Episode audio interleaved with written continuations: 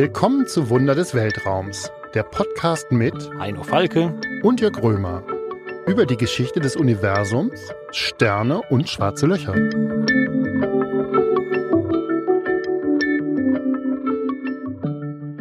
Hallo, liebe Hörerinnen und Hörer, willkommen zu einer neuen Folge unseres Podcasts Wunder des Weltraums. Heute geht es wieder um die Geheimnisse des Universums und neben mir, nein, gegenüber, so muss ich es formulieren, sitzt Heino Falke. Ja, und vor mir Herr Römer vom Spiegel. Herr Römer, was haben wir heute zu bieten? Ja, heute soll es nicht um das Duo Falke Römer gehen, sondern um zwei Popstars der Wissenschaft, um Albert Einstein und Stephen Hawking.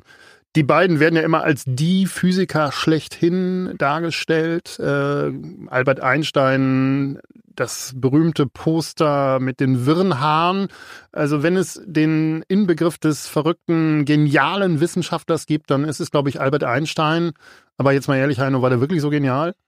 Äh, ich bin ihm leider nicht begegnet, aber äh, das war schon, also das ist, war schon ein Knaller. Also äh, wenn man ganz ehrlich ist, ich bin auch mal sehr skeptisch, also ich, ich halte nicht so viel davon, so Wissenschaftler zu vergöttern und so auf den Podest zu stellen, aber Einstein hat schon eine ganze Menge bewegt. Also auch gegenüber Hawking würde ich sagen, ist Einstein nochmal eine, eine ganzen Größenordnung mehr, weil er ein ganz neues Universum geschaffen hat äh, mit seiner Relativitätstheorie. Aber nicht nur das, er hat ja noch viele andere Sachen gemacht. Hat also äh, Welle-Teilchen-Dualismus eigentlich nachgewiesen. Er hat eine Kühlmaschine erfunden, äh, die spezielle und die allgemeine Relativitätstheorie.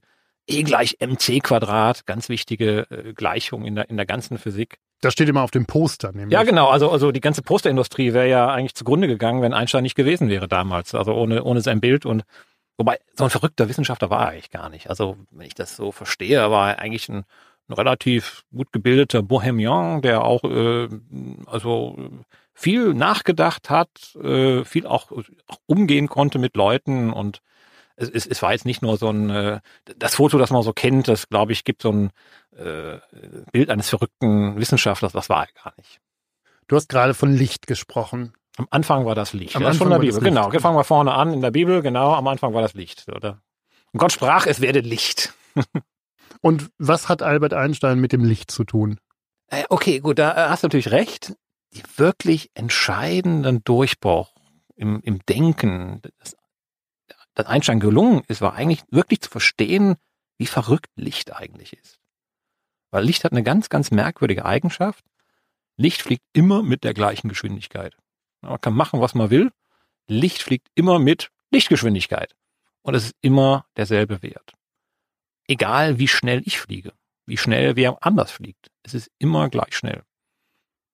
Jetzt muss ich mal kurz überlegen. Irgendwann haben wir ja alle im Physikunterricht mal gelernt, wie schnell ist das Licht? Das waren 3, 300.000 Kilometer pro Sekunde. na, sag ich doch.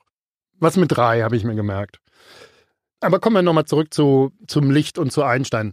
Er hat also erkannt, dass Licht immer mit der gleichen Geschwindigkeit unterwegs ist. Er hat es ernst genommen. Das hat eigentlich schon ein berühmter Physiker Max Planck in seinen Gleichungen hat Licht beschrieben. Also was ist Licht überhaupt? Licht sind, wir sagen elektromagnetische Wellen. Da schwingen elektrische und magnetische Felder im Takt eigentlich. Und äh, das Erstaunliche ist, Licht zum Beispiel und Radiowellen und Röntgenlicht und Gammastrahlen und Infrarotlicht ist alles Licht, ist alles dasselbe. Der einzige Unterschied ist, dass die unterschiedlich schnell schwingen. Moment, das musst du nochmal so ein bisschen erklären. Also, ob ich auf den Schalter hier im Studio drücke und die Lampe geht an oder ob ich ein MRT oder Röntgentermin habe, ist im Grunde identisch? Ja, nur unterschiedlich schnell.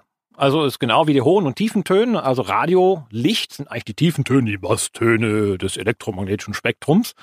Und äh, das optische Licht ist nur die normalen Töne. Und das Gamma- und Röntgenlicht ist dann so, als wenn du ein ja, Helium gegessen hättest Ah, oder so okay. getrunken hättest. Nein, man, man atmet das, ja.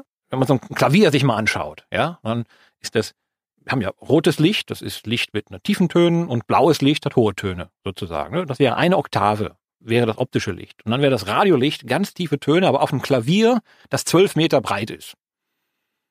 Ja, Einstein hat ja, glaube ich, auch Klavier gespielt. Deshalb ist dieser Vergleich vielleicht ganz passend. Ich bin mir gar nicht sicher, ob er das hat, aber ich meine, das mal irgendwo gelesen zu haben. Oder hat er Geige gespielt? Geige? Klavier? Also alle, alle, alle, alle, alle schlauen Physiker haben irgendwie Geige gespielt, das habe ich immer gelernt. Äh, Ich gehörte nicht dazu, deswegen bin ich auch nie aufgenommen worden in die Eliteförderung der der deutschen äh, Wissenschaft, aber das ist so. Aber kommen wir nochmal zurück zu Einstein. Also du hast gesagt, Einstein hat äh, das Wesen des Lichts im Grunde begriffen als erster und es richtig eingeschätzt. Was bedeutet das physikalisch? Es bedeutet, dass eigentlich Licht der Maßstab aller Dinge ist. Denn das ist das Einzige, was konstant ist. Und eigentlich alles, was wir anfühlen, anfassen, passiert mit Licht. Wenn ich jemanden anfasse oder auf den Tisch haue oder sowas, dann passiert ein Austausch von virtuellen Lichtteilchen, die Kraft übertragen. Also auch die Kraft wird eigentlich durch Licht übertragen. Und Licht definiert auch Raum und Zeit. Ja, weil Zeit besteht ja eigentlich gar nicht. Ja, Zeit kann man zwar messen, aber Zeit kann man nicht anfassen. Zeit ist ein ganz abstrakter Begriff. Und wie messe ich Zeit? Ich messe Zeit dadurch, dass ich was ticken lasse, dass eine Uhr tickt zum Beispiel. Ja? Und die einfachste Uhr, die ich beschreiben kann, ist eigentlich eine Lichtuhr, wo Licht hin und her tickt. Tick, tick, tick, tick. Aber hat Einstein so eine Lichtuhr gebaut? Nee, aber in seinem Kopf. er hat so Gedankenexperimente gemacht und das ist äh, ein guter erster Schritt.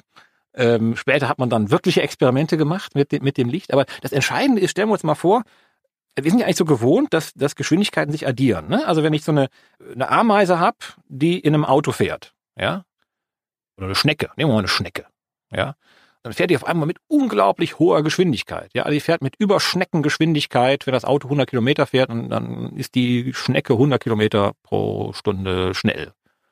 Wenn Licht im Auto fliegt, oder im Auto sich mitbewegt. Das heißt, die Schnecke würde eine Taschenlampe anmachen. Die Schnecke macht eine Taschenlampe. Ja, das ist irgendwie ein sehr abstraktes Beispiel, aber ne, nehmen wir das mal an. Ja, und dann sehe ich das Licht sich bewegen im Auto. Und ob das Auto jetzt 100 Kilometer fährt oder stillsteht oder mit, mit, mit, mit 300.000 Kilometer oder sagen wir 200.000 Kilometern pro Sekunde sich bewegt, das Licht bewegt sich immer gleich schnell. So, jetzt bewegt sich das Auto und ich gucke von außen zu. Also eine zweite Schnecke, die sagt, oh, was macht die denn da, meine Freunde? Die hat das Licht angemacht, ne? Geht das Licht hoch und runter. Aber was sieht denn die Schnecke da draußen? Die sieht, das Licht geht nicht mehr senkrecht hoch und runter, sondern sieht, das Licht geht nach oben und nach vorne und dann wieder runter. Dann macht das Licht eigentlich so eine Zickzack-Bewegung. Durch die Bewegung des Autos. Durch die Bewegung des Autos. Mhm. Also aus meiner Position als ruhender Beobachter der hier auf seinem Stuhl sitzt, zusammen mit meiner Schnecke, scheint sich die, die andere Schnecke oder auch der Lichtstrahl ja viel länger zu bewegen. Aber mit der gleichen Geschwindigkeit. Jetzt bin ich verwirrt, äh, Herr Professor. Also da sind zwei Schnecken unterwegs. Die eine guckt zu, die andere fährt und hat dann eine Taschenlampe an. Und ich weiß, das Licht ist immer konstant schnell unterwegs. Ja, das ist doch verrückt, oder? Die Schnecke im Auto sieht das Licht mit der gleichen Geschwindigkeit bewegen wie die Schnecke draußen. Das ist etwas, was wir experimentell messen können. Und das ist nur bei Licht so. Und das ist nur bei Licht so. Die Schnecke wird schneller dadurch, dass sie sich im Auto bewegt. Das Licht aber nicht, bewegt sich immer mit der gleichen Geschwindigkeit. Das heißt, Raum und Geschwindigkeit spielen keine Rolle für das Licht. Licht definiert nämlich Raum und Zeit. Das ist das Entscheidende. Wenn wir einen längeren Weg zurücklegen müssen, in der gleichen Zeit, dann müssen wir einfach schneller fahren. Was machen wir, ne? Und, und kriegen wir auch mal Knöllchen, weil wir zu schnell fahren. Ja? Bei Licht geht es absolut nicht. Licht fliegt immer gleich schnell.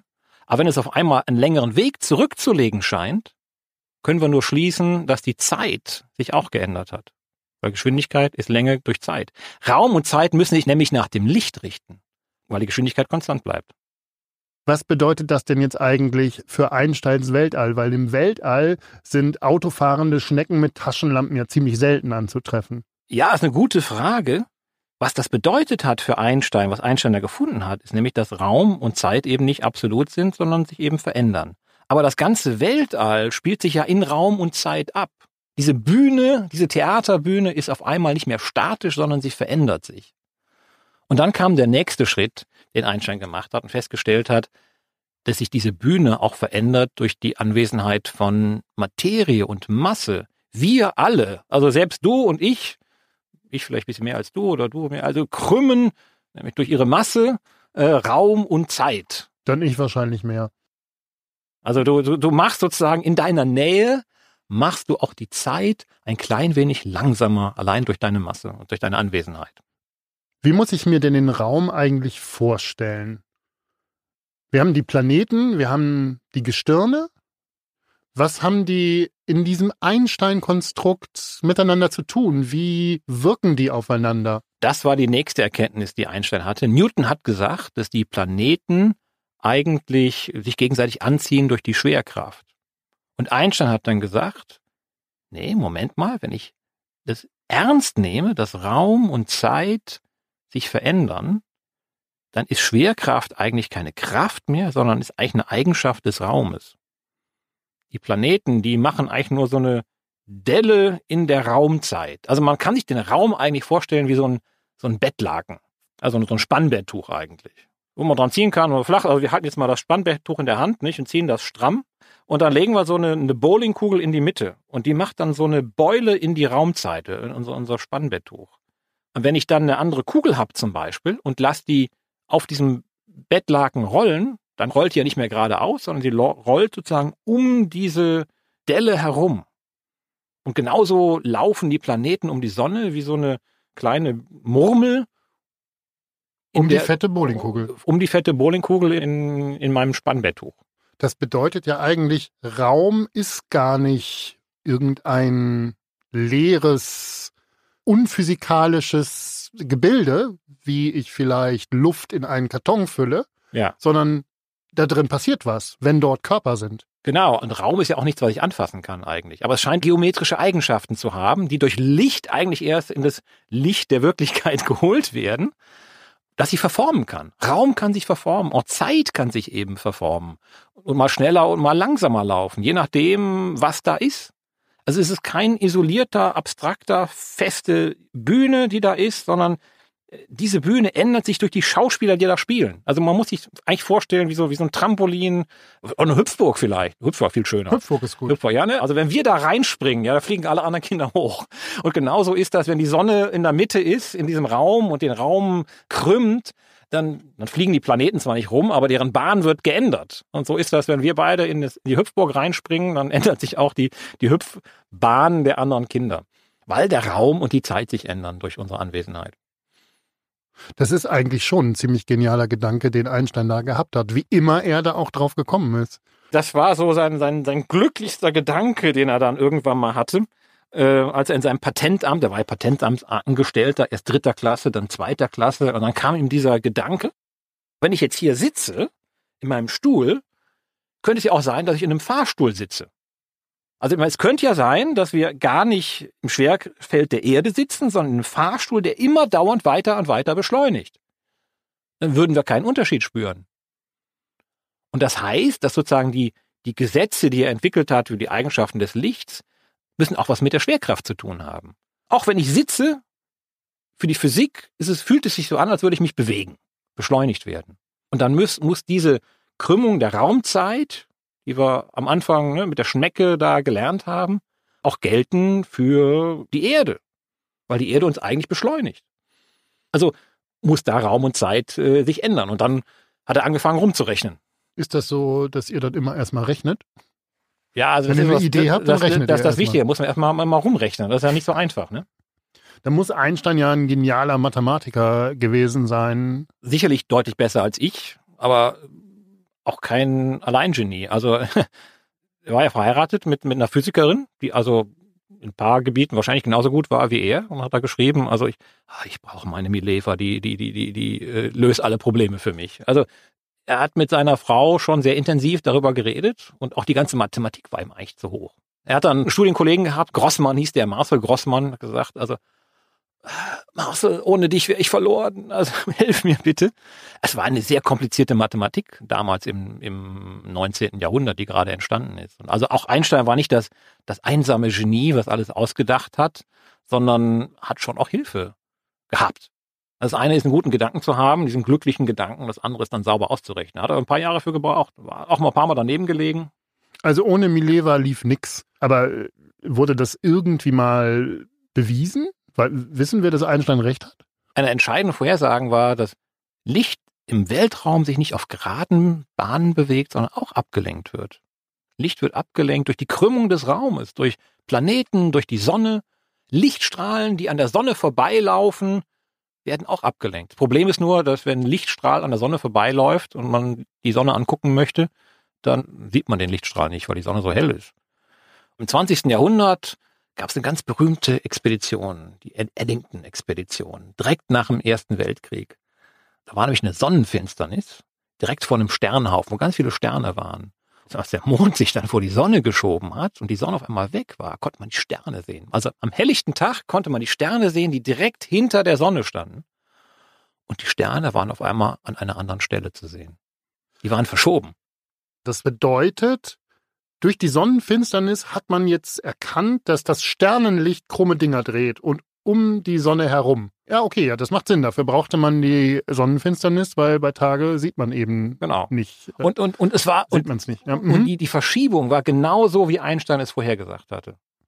Und das war schon eine sehr besondere Entdeckung, dass auf einmal die, das Sternlicht ja schräg war, krumme Dinger gedreht hat. New York Times hat das also auf, auf der Titelseite äh, gebracht.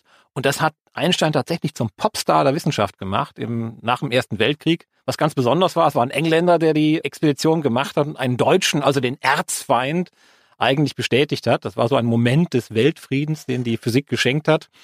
Ich meine, es war sehr viel tödliche Physik und Chemie natürlich im Ersten Weltkrieg mit den ganzen Technologien, die damals ein Massentöten gemacht haben, aber auch die Relativitätstheorie, die danach entstanden ist, in weltweiter Kollaboration eigentlich und, und auch in, im, im Nachweis dieser Relativitätstheorie. Ja, ich glaube, es gab damals auch tatsächlich Widerstände innerhalb der Physiker, dass diese beiden Experten zusammengearbeitet haben. Und äh, selbst die Wissenschaft war damals also nicht neutral, sondern noch extrem geprägt von, vom Ersten Weltkrieg. Ja, Eddington war zum Glück ein Quäker und Pazifist, der hat sich davon nicht beeindrucken lassen. Und das ist schon manchmal ganz gut. Also wir wissen jetzt durch Eddington und Einstein, dass die beiden richtig lagen, beziehungsweise Einstein richtig lag. Aber was haben wir denn eigentlich in der Praxis davon? Haben wir irgendeine Anwendung, die wir Einstein verdanken? Zum Beispiel GPS. Wir schicken extrem genaue Uhren, Atomuhren eigentlich, ins Weltall und messen die Ankunftszeiten. Also aus drei verschiedenen Satelliten, drei verschiedene Uhren, schicken ihre Zeit und dann kann ich so über so eine Dreiecksnavigation meine Position bestimmen. Ja, weil das Licht von der einen oder das Radiolicht von dem einen Satelliten etwas länger braucht als von dem anderen. Dann kann ich Abstände messen und ich kann meine Position messen. Nur stellt sich heraus, das haben die Physiker auch vorhergesagt, die Uhr hier auf der Erde läuft ein bisschen langsamer wegen der Raumzeitkrümmung als dort oben im All. Und als die das erste GPS in den Weltraum geschickt haben, haben die Physiker gesagt, Vorsicht, Einstein hat gesagt, da oben gehen die Uhren auf einmal schneller als hier unten auf der Erde. Haben die Ingenieure gesagt, so ein Quatsch. Okay, ihr sagt das, aber wir, wir schalten das nicht ein. Was passierte? Die Uhren gingen nach. 39 Mikrosekunden am Tag. Das ist nicht viel, aber im Prinzip entspricht das ein Fehler von 10 Kilometern, wenn man das so durchrechnet. Und dann haben sie den, den Schalter umgelegt, haben die Einsteinschen Korrekturen sozusagen mitgenommen und siehe da, die Uhren liefen wieder genau im Takt, so wie sie sollten. Und seitdem schießt man Uhren ins All, die bewusst falsch gehen, hier auf der Erde. Auf der Erde gehen sie falsch und im All gehen sie richtig. Im Grunde verdanke ich also Einstein, dass ich genau an meiner Heimatadresse ankomme, wenn ich nachher nach Hause fahre und nicht zehn Kilometer dran vorbeifahre. Ja, ob es wirklich zehn Kilometer sind, das muss man dann mal genau ausrechnen, weil man hätte sich ja auch so ein bisschen hinfriemeln können. Ne? Aber wir verstehen jetzt, warum die Uhren da oben wirklich falsch laufen. Und wenn du GPS benutzt, dann benutzt du Einstein. Und das Witzige ist, dass du in deinem Handy auch die Quantenphysik benutzt. Ja, du benutzt also Quantenphysik und Relativitätstheorie. Aber wir wissen, dass diese Theorien nicht in Übereinstimmung zu bringen sind. Die, die funktionieren nicht miteinander, zumindest nicht am Rand von schwarzen Löchern. Und das große Thema der Physik heute ist eigentlich, wie geht Quantenphysik und Relativitätstheorie zusammen? Wie können wir eigentlich diese Raumzeitkrümmung und die Quantenphysik, wie können wir das in eine große Theorie gießen? Da ist noch ein ganz, ganz riesengroßes Fragezeichen in unserem Weltbild, in unserer Physik, das wir bis heute nicht beantwortet haben. Das werden wir heute auch nicht beantworten können. Aber Einstein hat ja auch schon eine ganze Menge zu schwarzen Löchern sich überlegt. Genau, aber über schwarze Löcher reden wir dann das nächste auch Mal. Das nächste ja. Mal. Wir haben letztes Mal, glaube ich, Leute schon vertröstet, aber nächstes Mal machen wir es wirklich. Das war Wunder des Weltraums, der Podcast mit Heino Falke und Jörg Römer. Wer nicht genug bekommen kann von den Geheimnissen des Universums, dem empfehlen wir Licht im Dunkeln. Unser gemeinsames Buch über schwarze Löcher, das Universum und uns Menschen als Buch und Hörbuch überall im Handel.